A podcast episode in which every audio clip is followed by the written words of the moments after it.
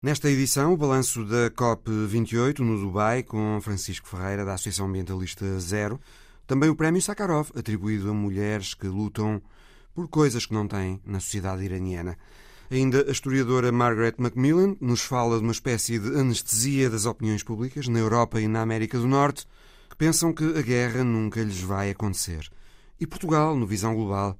Conversamos com o historiador francês Yves Leonard, especialista na história do Portugal contemporâneo, convidamos-lo a ouvir o olhar muito interessante e distanciado que tem sobre nós um estrangeiro que nos conhece bem. Bem-vindos.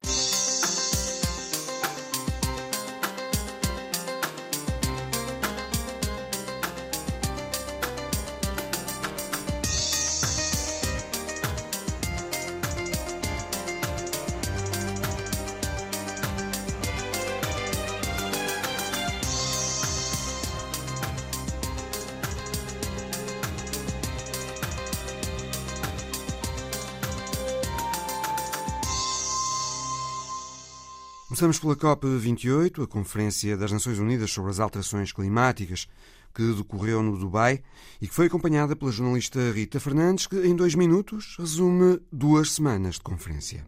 Com palmas e um grande sorriso. No plenário, o presidente da COP28 aprova o documento final. It is so decided.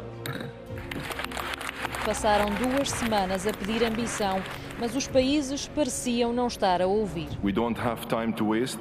Houve vários atrasos na entrega do documento final. I want you to deliver the highest ambition. São os parágrafos sobre os combustíveis fósseis que estão a dar mais dores de cabeça. Including on fossil fuel language. Fossil fuels don't sell out. Fix the text, the GST text. Let's do it now. Alguns dos ambientalistas começam a aumentar a intensidade dos protestos. Elias tentou entrar no pavilhão, mas expulsaram-no. Menos palavras, mais ações. Gédio Fernandes fala por África inteira. Nossas pessoas estão a morrer, nossas terras estão poluídas. Como se costuma dizer, eh, de boas intenções está o inferno cheio. A ONU diz que não são as boas intenções que salvam vidas. Finance must be the bedrock to scale up climate action. É nos talheres, nas tampas das embalagens de comida, o plástico vê-se por todo o lado na COP28. What a better place to get all these financial resources than from the very polluters who caused the problem in the first place. Os manifestantes já estão na rua, não há eliminação do uso de combustíveis fósseis. And the clock keeps ticking. Se pudesses deixar uma mensagem às futuras gerações sobre o planeta que lhes deixas, o que dirias? Talvez começar por pedir desculpa. At first I would want to apologize. My name is Philip McMaster. Tem um fato de Pai Natal. Às vezes é preciso vestirmos-nos de palhaços para sermos ouvidos. Não é possível desistirmos de uma geração que não merece um futuro apocalíptico. Never. Do documento final da COP28 consta de forma clara que haverá uma transição progressiva para o abandono dos combustíveis fósseis, algo que foi apontado como importante e até histórico. O facto é que não ficou claro no documento o caminho para lá chegar. Não há metas intermédias e como se vai pagar a transição também não ficou claro. Do lado do que se conseguiu, operacionalizou-se o Fundo de Perdas e Danos para acudir aos países que mais sofrem os impactos do aquecimento global. Estabeleceu-se que as fontes renováveis têm de triplicar até 2030, mas, apesar dos avanços importantes, a COP28 não fica para a história ao lado de cimeiras como as de Kyoto ou Paris. É a opinião de Francisco Ferreira, da Associação Ambientalista Zero, ouvido no Dubai pela enviada Rita Fernandes. Não temos dúvidas que uh, esta conferência teve uh, vários avanços importantes, termos marcado o alvo principal das emissões, uh, que são os combustíveis fósseis, Fala-se, no fundo, de uma uh, transição dos sistemas energéticos, uh, mas eh, está lá que realmente o abandono dos combustíveis fósseis é um objetivo com prioridade até nesta década e de uma forma diferenciada, o que também tem sentido de acordo com as características de cada um dos países. Portanto, não há dúvidas que esse é um avanço político importante, que, mas também e que foi difícil e que foi muito difícil porque eh, dois dias antes do, do, do, do, fim da conferência, o texto que estava em cima da mesa, eh, pura e simplesmente era um retrocesso em relação ao já acordado em diferentes confer em conferências anteriores. Portanto, convém percebermos que não estamos a falar de uma conferência ao nível daquela em 1997 eh, que aprovou o Protocolo de Kyoto e principalmente da de 2015 em que se aprovou o Acordo de Paris. Ou seja, ehm, não acho que a relevância histórica eh, daquilo que se tenha conseguido aqui eh, seja comparável. Até porque não fica claro, por exemplo, percentagens ou, ou, um ano para cada país até 2025, até 2026, 50, 20%, não fica claro. Por exemplo, não, não fica, por exemplo, não fica claro que nós tenhamos ou, ou, ou devamos ter um pico de emissões em 2025. Ficou, no entanto, também patente, e isso é, é, é, importante, o triplicar da potência de fontes renováveis entre 2022 e 2030. Eh, a mesma coisa em relação ao duplicar da eficiência energética. Na área da adaptação, na área das perdas e danos, tivemos avanços significativos, sem dúvida, mas realmente ainda insuficientes. Operacionalizar o Fundo de Perdas e Danos para que os países mais pobres lidem com a reconstrução do, do, dos efeitos de catástrofes potenciadas pelo clima é muito importante, eh, mas eh, eh, também o próprio texto reconhece que nós não estamos sequer a cumprir aquilo que foi decidido em Paris, que era a partir do ano 2000 termos 100 mil milhões de dólares por ano a entrarem para o financiamento da adaptação e da mitigação. Da parte do governo português, aquilo que ouvimos foi só otimismo. Aliás, o ministro do Ambiente e a secretária de Estado da Energia disseram mesmo que estar no texto que há uma transição progressiva para nós vai ser igual a estar lá lá que o fim é já amanhã. É possível ter este mindset? A própria Zero alinhou no discurso de dizer que o sinal que lá está é o fim da era dos combustíveis fósseis. Agora, eu acho que nós temos que ter alguma, algum otimismo limitado. Quem esteve envolvido nas negociações no dia a dia, presença Sentiu espanhola. a dificuldade e, portanto, e daí aquela alegria toda no fim, não é? Eu acho que sim. Eu acho que quando nós estávamos na expectativa de ter um acordo muito mau, ou se calhar até de não ter um acordo e depois conseguir algo, só isso, eu diria, deslumbra-nos. Temos aqui duas datas no documento, 2030 e 2050. Uh, até 2030 faltam sete anos, portanto, nem, nem uma década, nem, nem dez anos. O que é que podemos esperar nas mudanças nas nossas vidas? Nós, no fundo, até já sabemos qual é o, o, o, o caminho e as fragilidades que, que, que temos em Portugal. Nós temos que passar de 31% para 47%, isto entre 2020 e 2030, no que respeita ao valor da contribuição uh, das energias renováveis em Portugal. como um todo, significar... não é só na eletricidade, é como, é como um todo. Isto significa que nós temos que realmente, num prazo de sete anos, em vários setores, principalmente a produção de eletricidade renovável, até aos combustíveis que são utilizados uh, no, no, nos automóveis, também um bocadinho nos aviões, na navegação. Quer dizer, eu tenho aqui 6, 7 anos para, uh, para, para o fazer e isso é muito pouco. Há aqui um, uma, uma emergência climática à escala mundial, mas há uma emergência climática também que vai ser perturbada pelas eleições, eh, pela aplicação de uma lei de bases do clima que tivemos a oportunidade aqui na COP de falar, quer com o governo, quer com os deputados presentes, quer até com, com, com os eurodeputados. Uh, Falaram onde... sobre quê? Em que ponto é que está? Não, e, e, falámos precisamente pelo facto de a lei de bases do clima agora uh, sofrer um atraso direto de pelo menos seis meses.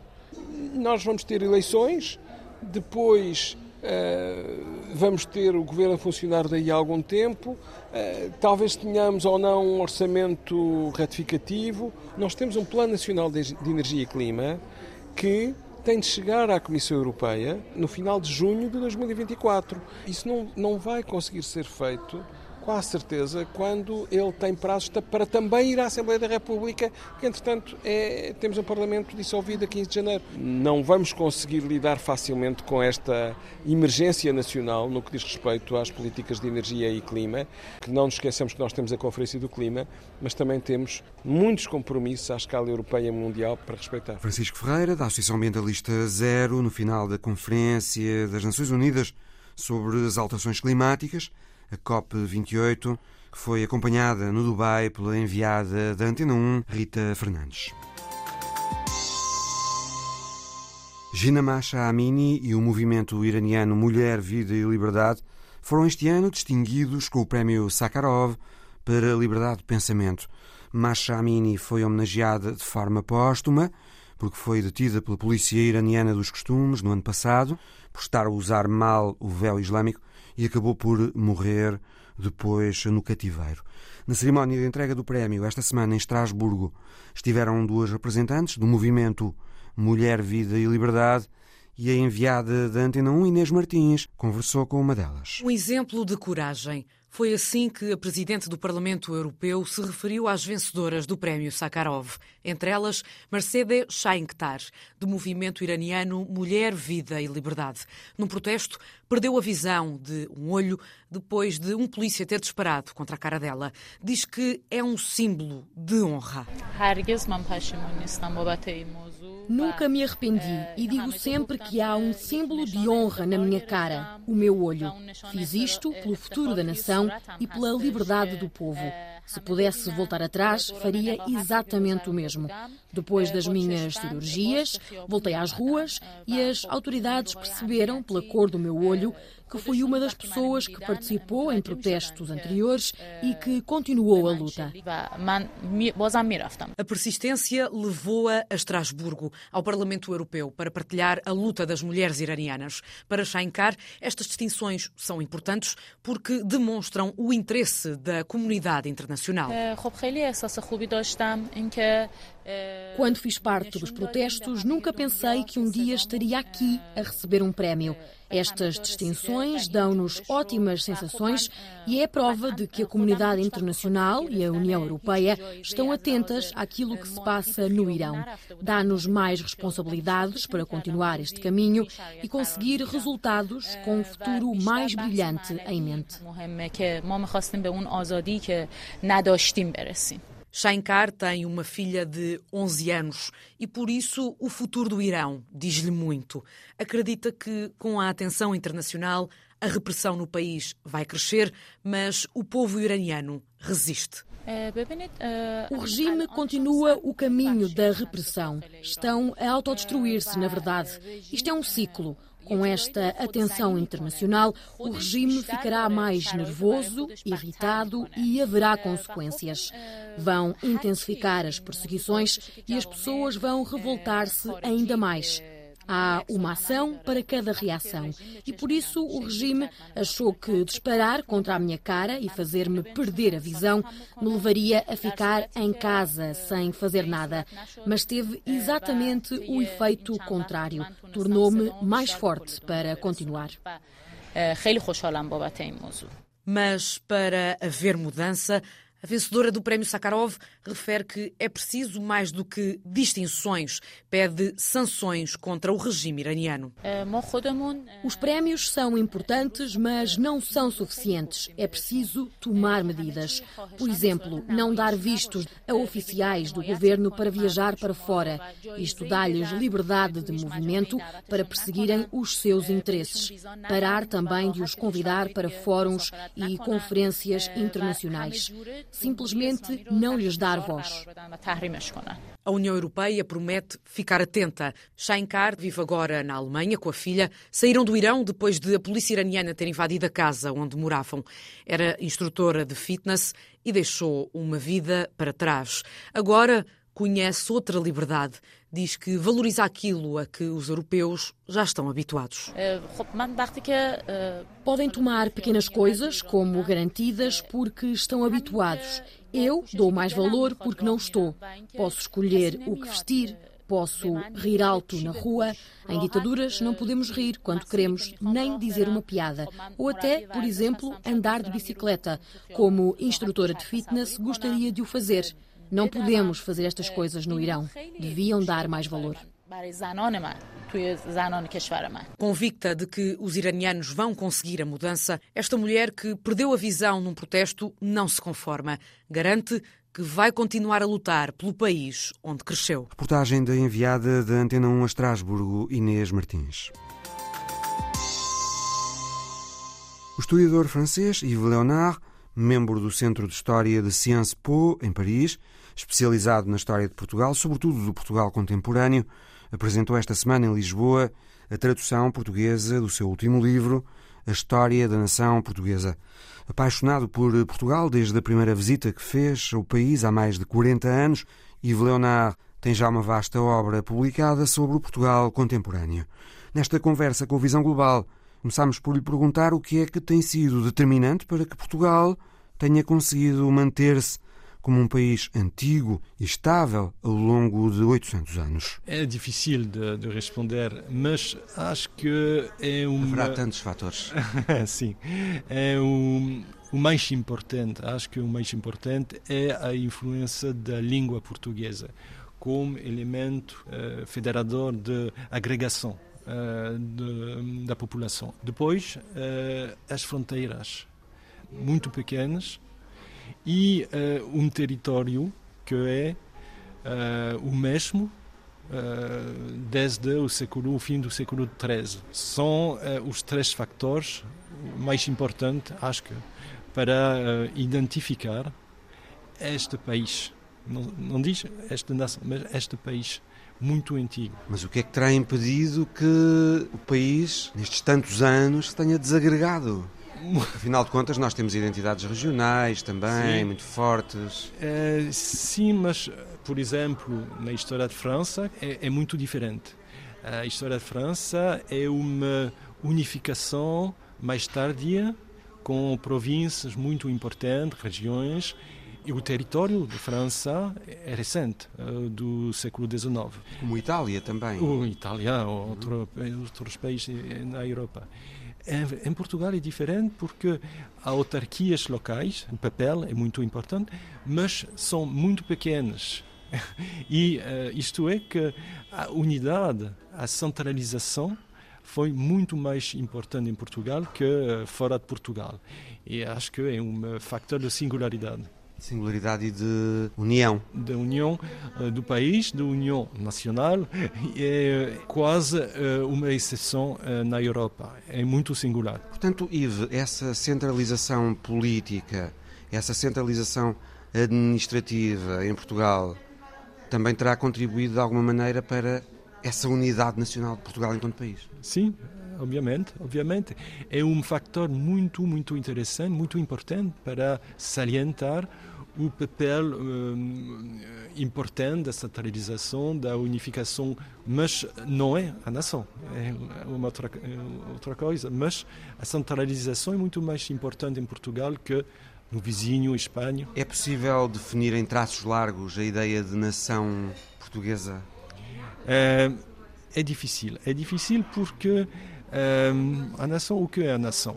A famosa pergunta de Ernest Renan no discurso de, na Sorbonne no início do no fim do século XIX. O que é a nação? A nação, a resposta de Renan é a nação é uma é alguma coisa de, de, de, complicado. É um território, obviamente, é, são fronteiras, obviamente, são, é uma língua, ok? É uma cultura, cultura mas é, o, é antes de tudo é o sentimento de partilhar alguma coisa que é superior. Sentimento de pertença. De pertença. Esse sentimento que é o mais importante para definir a nação. É, antes de tudo, o, sentimento, uma construção é, muito política, com uma herança, o passado, uma memória, mas uma visão do futuro. Okay? Essa é a nação moderna para Ernest Renan. Fala-se muito do sebastianismo português como um traço da identidade portuguesa. O que é isso, exatamente, o sebastianismo, Ivanão? o sebastianismo é alguma coisa de muito estrangeiro para os estrangeiros. é, é, é tipicamente português. Isto é, é um sentimento, é uma mística, é, sentimento de, de misticismo. É sempre uma ideia um de que algo nos salvará. Ah, sim. Um salvador, mas o salvador da nação, da pátria, o de Portugal, é, é, alguma coisa de, de, de, particular, porque é um contraste, uma diferença entre o Salvador, que é o homem forte, e uh, Dom Sebastião, que é o homem fraco que é responsável da, da catástrofe. É muito interessante porque não temos na história mundial, na história da Europa, eh, muitos exemplos semelhantes na história. O mito do Salvador é importante, mas o sebastianismo é alguma coisa de diferente, com a duração e com o contraste de origem entre o homem e a lenda, o, o mito. Há muito tempo neste país que existe essa sensação de que precisamos de ser salvos. Sim, é a ideia, é central na construção. Precisamos de ser salvos de quê? Há um fatalismo do neste fa país, há um... Do fatalismo, uh, do sentimento de uma, de uma grandeza perdida, uma mistura de nostalgia e de esperança muito grande de fazer uh, alguma coisa de grande, de universal, é tipicamente português. Também significa e que para... acreditamos sempre que algo de bom nos vai acontecer. Uma, uma esperança na ajuda exterior. o Salvador e uh, na cultura política em Portugal é muito importante nomeadamente no século XX, o mito do Salvador. E o Estatuto de Portugal na relação com o exterior, desde logo com Espanha? Li numa entrevista do Yves Leonard que uh, o Yves considera que há em Espanha sempre um preconceito menorizante em relação a Portugal. Que preconceito é esse? Uh, acho que a, a, relação entre Portugal e Espanha é muito especial, porque e na construção mesmo da, do, do Estado português, do Reino de Portugal, contra a presença, contra a dominação uh, da Castilha. E uh, na, desde a origem, a origem do, do Portugal. E depois uh, temos uma relação do pequeno contra o grande. Isto é, um país que é quatro ou cinco mais importante demograficamente, territorialmente, que Portugal. Desde o início, a, a, relação é muito, muito difícil, muito complicada. Especialmente para os portugueses, para os espanhóis é diferente. a percepção, a visão de Portugal é, não é a mesma. Sim, um preconceito uh, desvalorizante, com um sentimento de uh, sempre de fazer coisas em grande para lutar contra o perigo espanhol e o poder desse território que é mais, muito mais grande que, que Portugal. Mas os espanhóis olham para nós como inferiores? Um pouco, um pouco. um pouco. Acho que a verdade é um. Acho que a percepção é completamente diferente. É um pequeno país um pequeno território que, do ponto de vista dos espanhóis, do poder centralizatório de Madrid, Portugal é alguma coisa como uma província ibérica e que normalmente Portugal poderia ser uma província de, de, uma grande Espanha. É, a percepção deste perigo para os portugueses é muito mais é muito importante da cultura portuguesa. É, de Espanha não vem nem bom vento nem, nem bom casamento. É, exatamente. É assim também a forma como os franceses olham para os belgas? Não, é, é, é, diferente. Não, o problema da França, por exemplo, a relação de superioridade, o perigo é,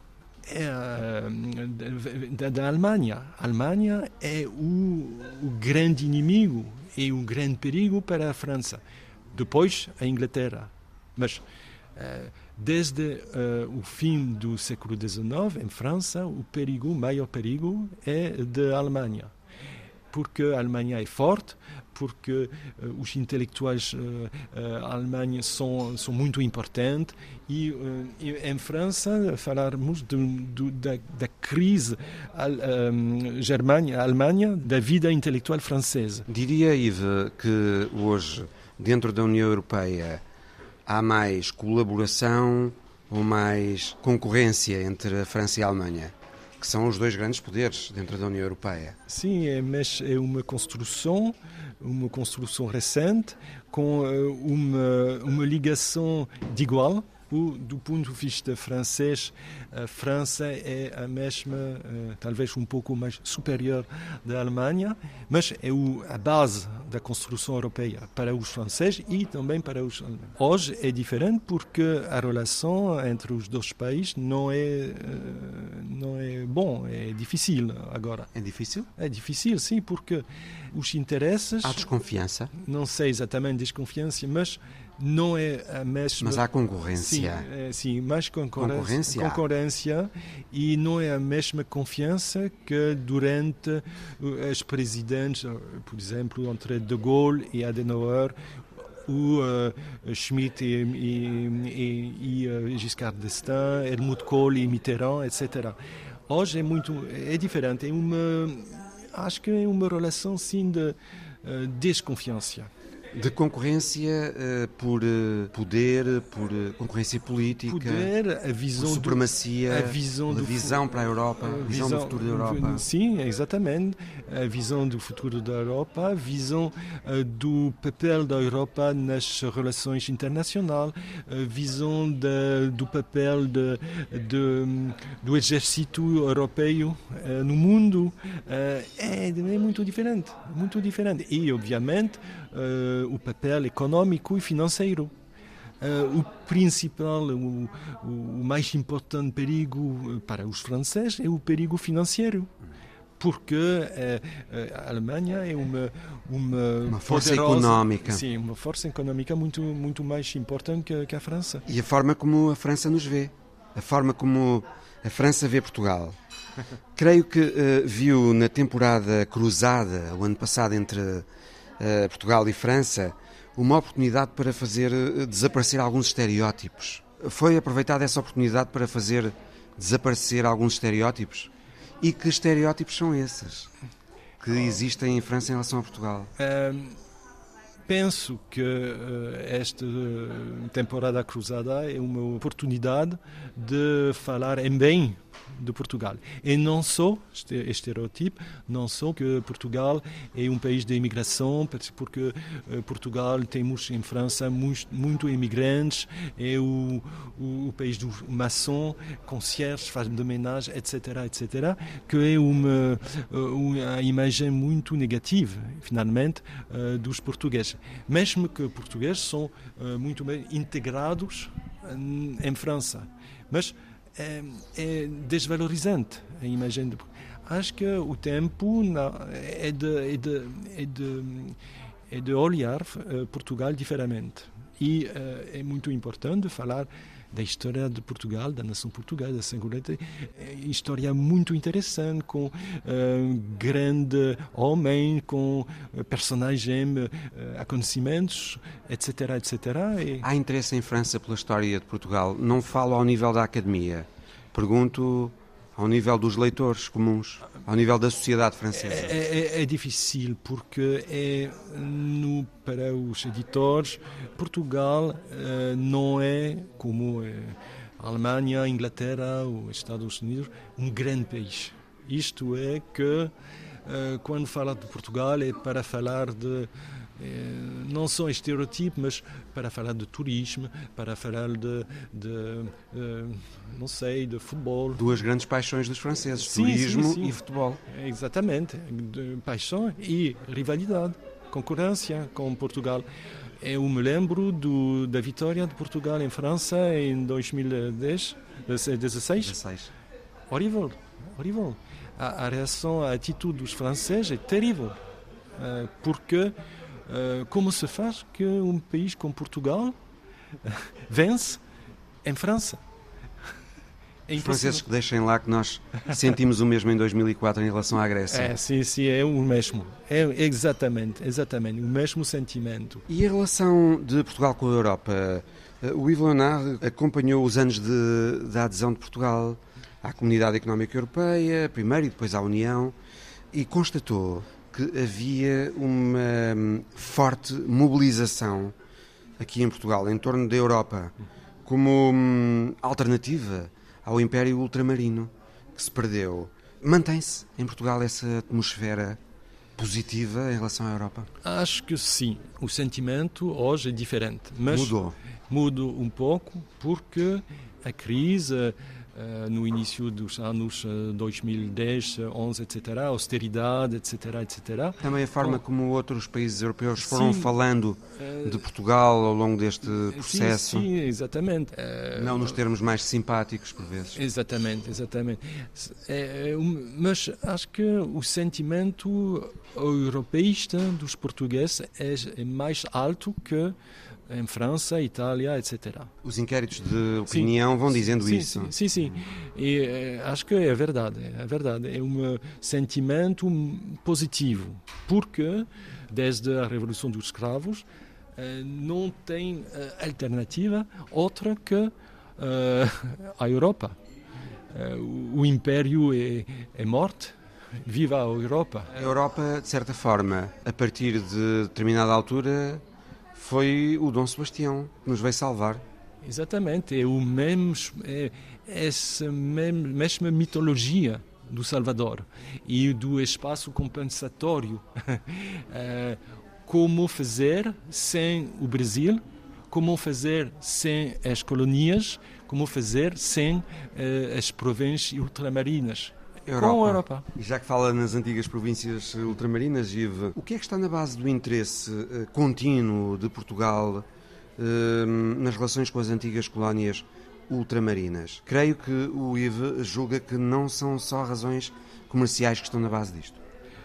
Eh, obviamente, as Obviamente razões também contam. Sim, sim, é muito importante, mas é alguma coisa diferente porque é uma vontade de fazer uma construção de fazer alguma coisa entre os países. E a ideia da CPLP é uma ideia interessante porque com eh, uma língua comum é importante fazer de, de construir um certo tipo de relação a partir da língua comum e de construir é, a definição da nação o sentimento de, eh, de projeção, de, de, pensar o futuro em comum com o uh, Brasil uh, e os Palopes. Por um lado, é uma, obviamente, alguma coisa como um neocolonialismo, mas no fim dos, dos anos 90, por exemplo, a expressão em Portugal foi África no coração. África no coração dos portugueses. É um sentimento muito, muito difícil de, de entender para os franceses, por exemplo, mesmo que temos em França a França-África, para dizer uma relação muito muito especial entre as eh, antigas colônias e França. Muitos portugueses foram muito felizes em África. Sim, sim, sim, muito felizes. É uma uma saudade. Imagino que os franceses também, não? Sim, mas é diferente porque um, eh, a presença não só a África negra é diferente que a África do Norte, nomeadamente a Algéria. O, o, que a relação é diferente porque a Argélia é um departamento francês, não é uma colônia da França. Diferença. E uh, a relação é muito, muito difícil entre os, países, os dois países. Ah, dos franceses nunca disseram l'Afrique au cœur, não? Um pouco, mas não é o mesmo não é o mesmo. Acho que é diferente. A África no coração, em Sim, francês. que a África no coração. É muito diferente. Uh, a França é, antes de tudo, uma construção de um território uh, europeu, continental. continental. Para Portugal é diferente. É, é, o problema da construção de, de, de, de Portugal. É um país uh, continental, mas ao mesmo tempo, um pouco mais depois, é uma construção a partir uh, da expansão marítima fora de Portugal. o que não é o caso em França. Imagina-se sempre as relações de França com a África como sendo relações de amor-ódio. Ainda agora isso se vê, não é? O momento que a França está a passar no norte da África uh, e no Sahel, na região do Sahel, em que há ali vários países que não querem a presença francesa. Não. Uh, não querem ver os franceses pelas costas. Hum. Antes preferem os russos lá. Hum. Uh, Exatamente. Yves, Yves, os franceses não são queridos hum. naquelas regiões da África. Uh, não, não, são, é um, um fim do, de um período da presença francesa em África, é um fim de, de um ciclo, um ciclo de mais de um século, uh, com, antes da descolonização e depois da descolonização. Hoje, nos maiores partes da África, a França não é bem-vindo, obviamente. obviamente. E, Nem mesmo na África ocidental, onde ainda têm as moedas indexadas ao franco, ao antigo franco francês. Sim, mesmo mas, aí não. Sim, mas não são é, bem-vindos os franceses. É, sim, sim, porque as ligações são importantes, mas a situação é de mudar mais rapidamente mais rapidamente, porque é uma concorrência com outros países, uh, Rússia, China, etc. E o poder da França não é o mesmo que depois uh, o fim da colonização. Macron quer manter, na medida do possível, sim, essa ligação à África. Sim, obviamente a relação é muito importante para a França, mas a realidade de hoje é diferente. A imagem dos africanos sim, sim, em relação sim. aos franceses é mais difícil hoje. Sim, acho que sim. Yves Leonard, historiador no Instituto Sciences Po, em Paris, autor de História da Nação Portuguesa, disponível nas livrarias. Um longo período de paz na Europa e na América do Norte, como que anestesiou as opiniões públicas relativamente à possibilidade de uma guerra. E agora, mesmo com o mundo a passar por um momento de forte incerteza, as pessoas não levam a guerra a sério. A tese é da historiadora Margaret Macmillan, que participou na Biblioteca Nacional em Lisboa na Conferência Anual da Sociedade para a História da Guerra. A repórter Sandy Gageiro também falou com outro historiador, convidado para a conferência, Philip Blood, sobre as redes sociais na origem da violência moderna. Mas primeiro, Margaret Macmillan e essa ideia das opiniões públicas, como que anestesiadas, descrentes de que a guerra alguma vez seja possível.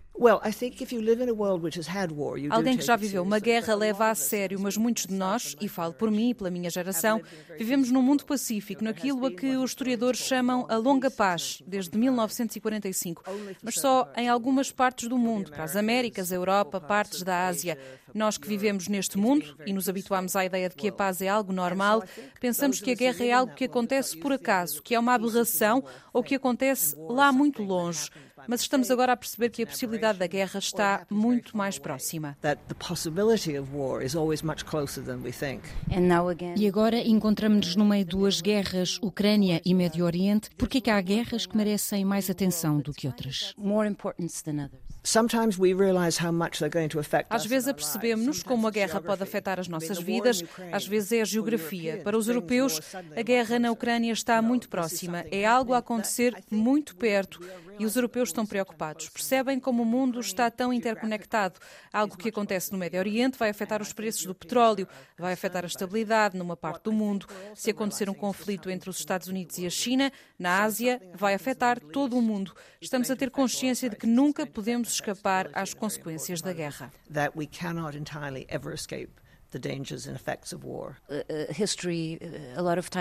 A história funciona em ciclos. Como é que avalia o ponto em que nos encontramos agora? A subida dos populismos, onde não esperávamos, duas guerras.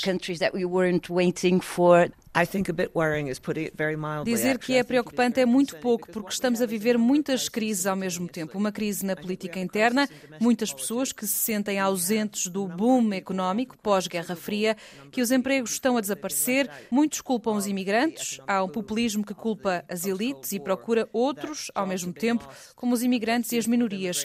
A globalização está a desacelerar e a Covid revelou uma vulnerabilidade. Temos uma ameaça enorme com as alterações climáticas e também não estamos a conseguir perceber os desafios da inteligência artificial. É algo com que estamos apreensivos. Temos conflitos por resolver, tensão crescente entre a China e os Estados Unidos e entre a China e a Índia, Médio Oriente. Uma Rússia vingativa que sente que não tem a atenção que devia. Temos crises intrincadas. Com a passagem do tempo, os mais jovens esquecem-se do que a guerra pode fazer. A geração que levou o mundo à vitória dos aliados sabe o que a guerra pode fazer e tentou criar uma ordem que impedisse a repetição. Durante muito tempo houve fé neste princípio, mas agora esquecemos-nos porque é que o queremos. Vemos a ONU muitas vezes irrelevante, mas se não existisse esta organização não havia nada.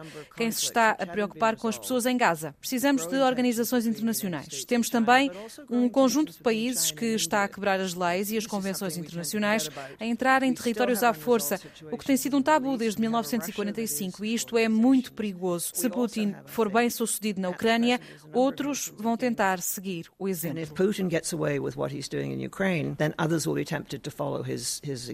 Philip Blood, historiador britânico a viver na Alemanha, abordou nesta conferência a forma como as redes sociais recorrem à história para fins políticos. Geram discussões que podem acabar em violência. Acontece porque pessoas nas redes sociais vão usar a história para os seus interesses políticos. Por exemplo, uma pessoa de esquerda que deseja promover um debate de esquerda vai recorrer à história, aos crimes de guerra, por exemplo, para empurrar os argumentos, como o que está a acontecer no Médio Oriente neste momento. Assistimos a muitos argumentos de esquerda em defesa da Palestina e à direita os argumentos pró-Israel. Portanto, um conflito entre os dois. Nestes contextos, são os preconceitos que levam a estas divisões? É sempre o caso e neste momento os utilizadores mais profissionais das redes sociais vão à procura de datas, ou seja, planeiam em avanço, sabem que no espaço de meses vai haver uma efeméride e vão construir um processo. E nesse dia ou na semana anterior vão colocar conteúdos nas redes sociais que vão gerar uma discussão constante. Quem tem razão, quem não tem, vai gerar discussões num nível muito baixo e transforma-se, como aconteceu há umas semanas em Londres, em violência into, as what happened in London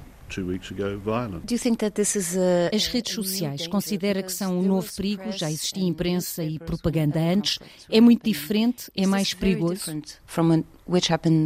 To a certain extent, em certa medida, sim, porque a velocidade e a repetição, desde o momento que começa até ao clímax, é muito maior. No passado, líamos um artigo de jornal que levaria 24 horas a criar uma reação. Agora as coisas acontecem em minutos. E assim que chega às redes sociais, a reação replica-se, literalmente, num movimento avassalador com fações que chocam umas nas outras, em debates e contra-debates. Para pessoas, digamos, neutras, é muito muito difícil construir uma opinião porque há tanto conteúdo que uma pessoa não consegue absorver. Because they're all spouting so much content the normal person can't absorb it. E o ódio propaga-se mais depressa? Hate is now running faster than I've ever come across. O ódio propaga-se mais depressa do que nunca. Acho muito assustador. Não é só o ódio racial, de género, de identidade, de sexo. Todas as formas de ódio são muito mais rápidas. Agora entram na vida cotidiana. Podemos encontrar esse ódio nos recreios das escolas, nas universidades, nos locais de trabalho, em casa. É um tempo muito inquietante. As pessoas estão muito inquietas, mas por uma razão: o pós-Covid. A Covid criou uma falsa ideia de segurança segurança nas nossas cabeças, porque estávamos em casa e assumíamos que, estando em casa, estávamos seguros. Quando nos retiraram essa segurança, voltámos para um mundo perigoso. Estamos aqui, fora, aos gritos, e quem agora quer estar seguro não consegue, e quem não quer saber da segurança está a criar confusão e descontentamento. Vivemos tempos inquietantes, sem espaço para pacifistas e opiniões moderadas, defende Philip Blood, que nos explicou como as redes sociais estão a usar a história para fins políticos. O trabalho da jornalista Sandy Gageiro. Em Redditch, nos arredores de Birmingham, no Reino Unido, há um Pai Natal muito especial. Bom, chamar-lhe Pai Natal é capaz de ser exagerado, uma vez que tem apenas 12 anos. É a história da semana de Alice Vilaça. Isaac Winfield, de apenas 12 anos, é por estes dias uma espécie de pai natal da comunidade onde vive, em Redditch, em Inglaterra. Isaac decidiu abrir um banco de presentes para dar brinquedos a crianças desfavorecidas no Natal. No dia da inauguração, mais de 200 miúdos foram até ao banco de presentes para receber uma prenda. Isaac é uma espécie de Pai Natal, mas não é de agora que este menino britânico é generoso. Em 2020, durante a pandemia da Covid-19, Isaac usou todo o dinheiro que recebeu de prendas de aniversário para criar um banco de alimentos. O primeiro. Desde então, ele já abriu outros quatro. Há dois meses, um ladrão roubou o banco de alimentos que fica do lado de fora da casa da família de Isaac. I realized that the lock had been broken off the door. And I went onto the CCTV and... O pequeno britânico ficou arrasado, mas nem por isso baixou os braços. Com o apoio de simpatizantes, vizinhos e doadores, conseguiu reabastecer o banco de alimentos. E como da fraqueza se faz força, foi assim que nasceu a ideia do Banco de Presentes. Uma ideia abraçada pela comunidade. A casa de Isaac começou a chegar um pouco de tudo. Brinquedos para bebés, livros, bonecas, ursinhos, sapatos, jogos, cobertores e produtos de higiene pessoal. A mãe de Isaac fala de um menino encantado com a solidariedade de todos os que contribuíram para este projeto. Nas redes sociais, sobre o primeiro dia do Banco de Presentes, pode ler-se: Vimos tantos pais felizes e emocionados. Ficaram muito gratos pelos presentes que a comunidade doou. Isaac trabalhou muito para que o novo projeto acontecesse. Isaac escreveu ao Pai Natal deste ano e perguntou-lhe se ele poderia levar presentes para as crianças mais pobres. E com tantos presentes para distribuir, acaso para dizer que o Pai Natal lhe fez a vontade. O Visão Global volta no início de janeiro. Até lá!